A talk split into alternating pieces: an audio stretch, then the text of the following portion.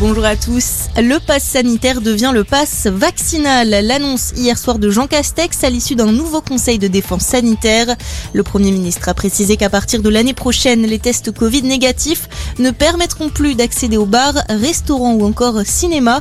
Un projet de loi en ce sens doit être examiné par l'Assemblée début janvier.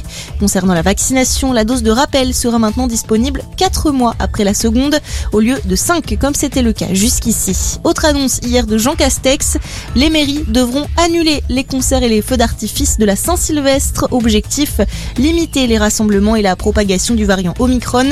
La consommation d'alcool sur la voie publique sera également interdite le soir du Nouvel An. Enfin, le Premier ministre appelle les Français à limiter les grands rassemblements festifs et à se tester avant de retrouver ses proches. Pendant ce temps, l'épidémie continue de progresser. Près de 6% d'augmentation des nouveaux cas quotidiens en moyenne, selon les derniers chiffres de Santé publique France. Hier, plus de 58 000 nouveaux malades ont été. Le taux d'incidence s'élevait à 520 cas pour 100 000 habitants. Conséquence de cette progression, la France a été classée zone à haut risque par l'Allemagne. Les Français non vaccinés seront donc placés en quarantaine s'ils souhaitent voyager dans ce pays.